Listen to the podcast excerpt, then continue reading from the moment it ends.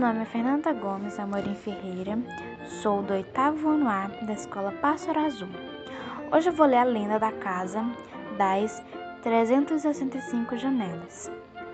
O comendador Joaquim era um dos homens mais ricos de Goiás no século XIX. Tinha tanto dinheiro que mandou fazer um belo casarão com 365 janelas, uma para cada dia do ano. Para construí-la, não olhou para gastos, Empregou as madeiras mais finas, usou acabamentos em ouro e as lâmpadas eram feitas de um cristal puríssimo. A casa tinha salões de reuniões, salão de baile, quartos, alcovas para os viajantes, cozinha, dispensas e tudo mais que significava conforto naqueles tempos.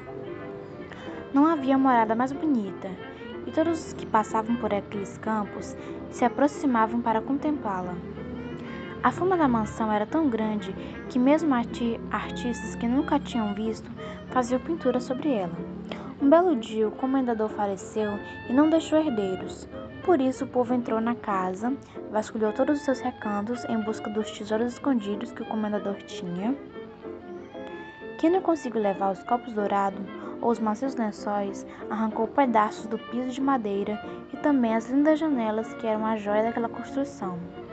Diz a lenda que vários pedaços da casa serviram para edificar outras em Goiás, e por isso é possível ouvir os passos do comendador pelas ruas, buscando partes de sua antiga casa das 365 janelas.